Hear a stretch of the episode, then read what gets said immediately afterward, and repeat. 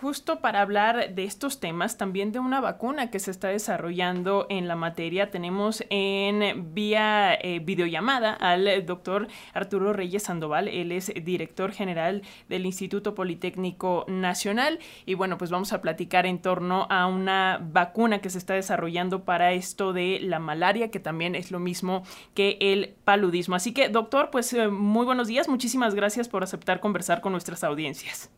Muy buenos días, Alexia. Me da un gusto estar con todos ustedes y, poder platicarles también de eh, tanto de esta problemática como de los desarrollos actuales que hay para prevenirla, como son las vacunas.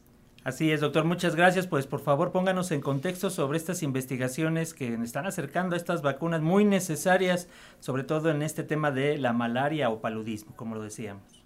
Sí, bueno, la, la malaria ha estado, o el paludismo ha estado en el mundo y con nosotros durante cientos de años, ¿no? Eh, en el mundo se dice que nadie pudo conquistar a Roma porque eh, al, entrar cualquier ejército, cualquier este, grupo, pues se enfermaban con malaria y es un problema que desde aquellas épocas está presente, está presente donde está el mosquito y, y los mosquitos pues pueden sobrevivir de manera impresionante en muchas, muchas áreas.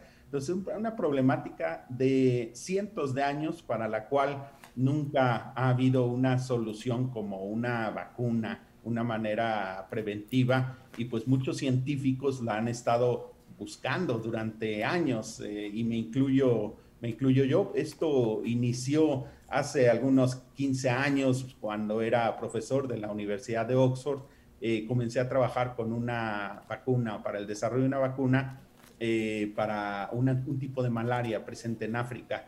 Eh, pero esta malaria pues no es la misma a la, que está en la India, a la que está en Brasil y a la que mencionan ustedes que hay en Oaxaca, Chiapas, Campeche y Tabasco, que es una malaria producida específicamente por uno de dos parásitos que, que, que infectan a una gran población. Si hablamos de la India, pues hablamos de una población de miles de millones de, personas. Entonces, una, una enfermedad que eh, tiene aproximadamente eh, más de 300 mil casos eh, cada, cada año, 300 millones de casos cada año. Este, podríamos decir que es el doble de la población de México y alrededor de 600 mil muertes. Entonces, este, estos desarrollos para una vacuna de malaria pues están eh, realizando, se está, originalmente se realizaron en la Universidad de Oxford, en, en el mismo grupo que desarrolló la vacuna para COVID de Oxford, AstraZeneca, y ha llevado ya muchos años, está avanzando muy bien, y ahí hay dos vacunas para las, los dos tipos de, de malaria. Una de ellas, afortunadamente, en el grupo que eh, tuve en, la Universidad de Oxford, pues es líder en el desarrollo de una de las dos vacunas a nivel mundial. Y actualmente pues le estamos trabajando desde el Instituto Politécnico Nacional, ahora que ya me encuentro aquí y que hemos creado grupos de investigación para el desarrollo de vacunas a través de dos, em, dos estrategias. Una, pues la, la creación de un laboratorio nacional de vacunología que se estableció en la Escuela Nacional de Ciencias Biológicas, mi alma mater, y ahí se, se, están desarrollando nuevas vacunas. Esta es una inversión del Politécnico con el Consejo Nacional de Ciencia y Tecnología. Y la otra estrategia es desarrollar un posgrado que es inédito, un posgrado en vacunología o en desarrollo de vacunas y bioterapéuticos, lo cual eh, tristemente o curiosamente no existe ninguno en el mundo. Le puedo decir que cuando comencé mis trabajos en la Universidad de Oxford para desarrollar vacunas, pues me llevó alrededor de 15 años eh, eh, comprender, adentrarme y conocer todas las estrategias que se hacen desde el diseño hasta la autorización regulatoria a realizar un ensayo clínico. Y todo eso pues es un proceso largo que lleva muchísimos años, pero que a través de un posgrado, a través de formar nuevas generaciones que desarrollen vacunas, pues ese proceso en vez de que tarde 15 años, pues debemos de formar a los nuevos vacunólogos para que en un tiempo de dos, tres o cinco años conozcan todo ese proceso. Entonces, pues esta, esta enfermedad la estamos atacando a través de desarrollos como forma de vacuna. Hay que recordar que tampoco hay fármacos que se puedan utilizar de manera, pues, eh, total en la población porque causan efectos secundarios que son, son adversos. Pues eh, la, vacuna ahí está, se, va probando, entrará a ensayos clínicos y es por eso que la, revista Nature, una revista de gran prestigio, pues en una edición que tiene especialmente eh, destinada para entender cuáles son los retos, los logros, las problemáticas para prevenir esta enfermedad que, como he dicho, nos ha eh, aquejado por cientos de años a la humanidad, eh, pues me han buscado para darles mi opinión de qué se ha logrado, qué se tiene y, y cuáles son las perspectivas también para el desarrollo de las vacunas o de fármacos. Eh, doctor, em, yo quisiera preguntarle también cuáles son los procesos de, trabajo, eh, digo, en resumidas cuentas, para crear una vacuna y sobre todo cuáles son las trabas, porque después de, este boom de vacunas que tuvimos en la pandemia de COVID-19, eh, de pronto nos encontramos con que, pues, vacunas para enfermedades que ya están desde hace muchos años ahí no se han desarrollado, como, como lo platicábamos, ¿no? En este caso de la malaria. Depende del, tipo de infección, eh, Alexia. las infecciones que en el mundo se pueden considerar como enfermedades olvidadas o neglected, que es el término que se usa mucho en inglés. Eh, esto, la malaria cae perfectamente en ella y sobre todo la malaria por Plasmodium vivax, que es el parásito que está circulando en México, en Centroamérica, en, Sudamérica, en Brasil circula mucho. Eh, estas, estas, como enfermedad de Chagas, eh, inclusive la misma fiebre causada por chikungunya, pues son enfermedades a las que las compañías pues no acostumbran desarrollar vacunas. Las compañías se van más por eh, farmacéuticas, se van más por enfermedades de, que se transmiten por vía respiratoria.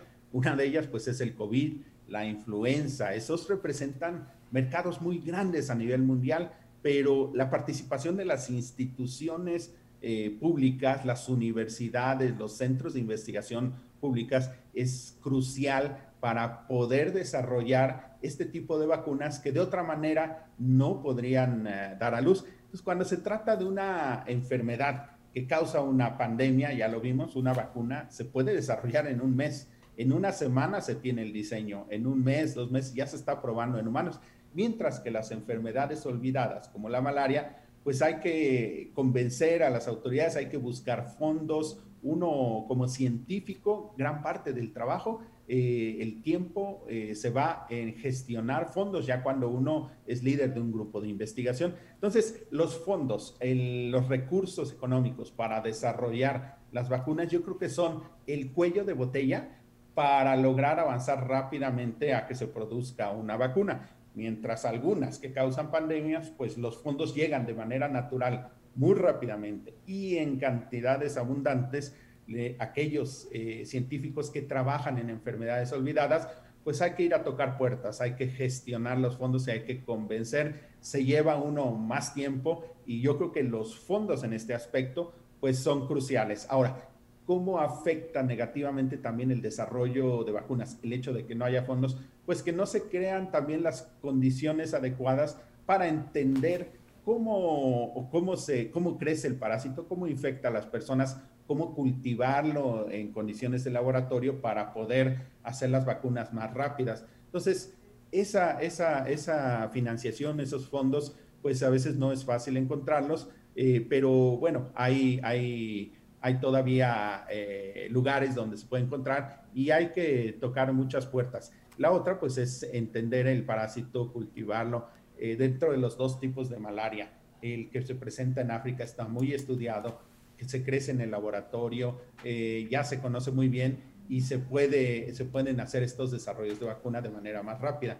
Los otros todavía el parásito hay que, hay que conocerlo, entenderlo, eh, poder producirlo en el laboratorio. Entonces, pues es, es eh, la falta todavía de técnicas hace que se retrase un poco el desarrollo de estas vacunas, pero no es imposible. El ingenio de los científicos pues puede hacer que esto, esto se, se, vaya dando, aunque de manera más pausada, como bien te comentaba Alexia, las enfermedades que son olvidadas y que lamentablemente pues son las más y las que más daño hacen a nivel mundial, no solo malaria, por ejemplo, enfermedad de Chagas transmitida por una chinche, está en el país, está en Bolivia, está, y es una enfermedad que causa muchos estragos durante muchos años a una persona y casi no hay desarrollos para, para eso y que desgraciadamente afectan a las poblaciones con menos recursos, doctor, porque como bien señala lo que vivimos con la pandemia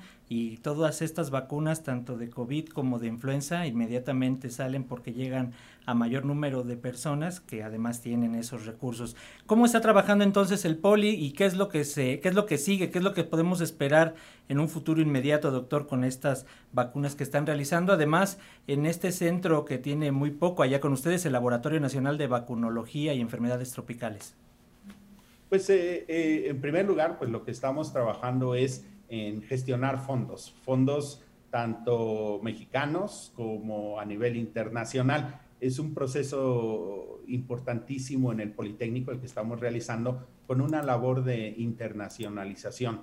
Desde hace dos años y medio que llegué como director general del Instituto Politécnico Nacional, eh, uno de los proyectos centrales de, estos años de mi administración ha sido trabajar en el proceso que se conoce como internacionalización. Esto es no solo movilidad de estudiantes del Politécnico hacia el mundo o del mundo hacia el Politécnico, sino también a sabiendas de que existen grandes fondos y grupos de investigación con, los que podemos trabajar, lo que hacemos es eh, eh, en esa estrategia internacional de internacionalización gestionar esos, esos fondos que se están haciendo a través de la Unión Europea, del Reino Unido, de Estados Unidos y siguiendo trabajando con, con grupos de investigación que están en ello. En el Politécnico, por lo tanto, pues ya la gestión de fondos ha sido y continúa siendo muy exitosa, sobre todo ahorita para esta área de desarrollo de vacunas y se tienen ya fondos importantes para ir desarrollando,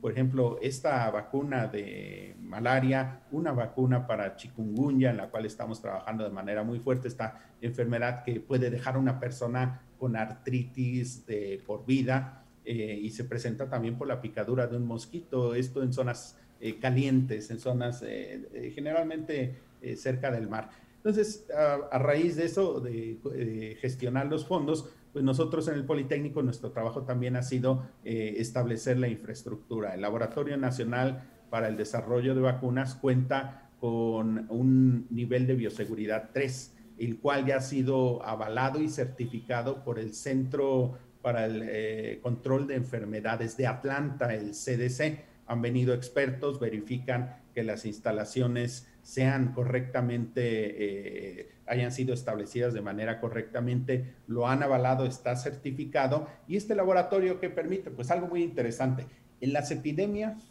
en la epidemia pasada de COVID, uno de los grandes cuellos de botella es que no había esa infraestructura de laboratorios de nivel BSL3, de nivel de bioseguridad número 3, que nos permite, por ejemplo, eh, trabajar directamente con el virus de, de, este, de COVID, el SARS-CoV-2, abrir un tubito, cultivarlo y a través de eso conocer qué tan eficiente es una vacuna tomando células de la persona que ha sido vacunada, exponiéndolas al virus y viendo si la respuesta inmune puede bloquear este virus. Entonces no había estos laboratorios y los pocos que había a nivel mundial pues estaban colapsados, tenían pues una, una, fila enorme para los que estaban desarrollando vacunas eh, y por lo tanto pues uno desde México solo podría estar formado y a lo mejor tardaba uno mucho en entrar a, esta, a, gozar de estas infraestructuras. Entonces mi propuesta ha sido esa, que tengamos un laboratorio con nivel de bioseguridad 3 en lo cual se puedan trabajar eh, patógenos como el SARS-CoV-2, como el virus de chikungunya, dengue, zika, malaria o paludismo, también se requieren este tipo de instalaciones y ya con eso pues eh, logramos quitar ese cuello de botella. Eh, entonces ya tenemos dos elementos, gestión de fondos a nivel internacional y nacional, el establecimiento de una infraestructura que nos permita de manera segura, eficaz y rápida probar esas vacunas y a raíz de ahí pues ya tenemos en, la, en, línea pues varias vacunas de las, para las enfermedades que he mencionado y hay ya la formación de grupos de investigación que están trabajando ahí, pero que además se enriquecen con los estudiantes del posgrado en vacunología. Entonces es recrear toda una infraestructura, toda una área eh, para, este, para poder tener los tecnólogos, la infraestructura y los fondos. Tres temas que son cruciales para el desarrollo de vacunas en un país. Pues desde luego, doctor Arturo Reyes eh, Sandoval, muy interesante. Muchas gracias por compartir esto con las audiencias de la radio pública de Radio Educación. Y si nos lo permite, vamos a seguir en constante comunicación para ver justo cómo se va desarrollando todo este asunto. Doctor Arturo Reyes Sandoval, director general del Instituto Politécnico Nacional, muchísimas gracias. Un gusto y me da gusto seguir compartiéndoles cómo seguimos poniendo la técnica al servicio de la patria en el Politécnico. Claro que sí, los micrófonos están abiertos. Gracias, doctor. Hasta pronto.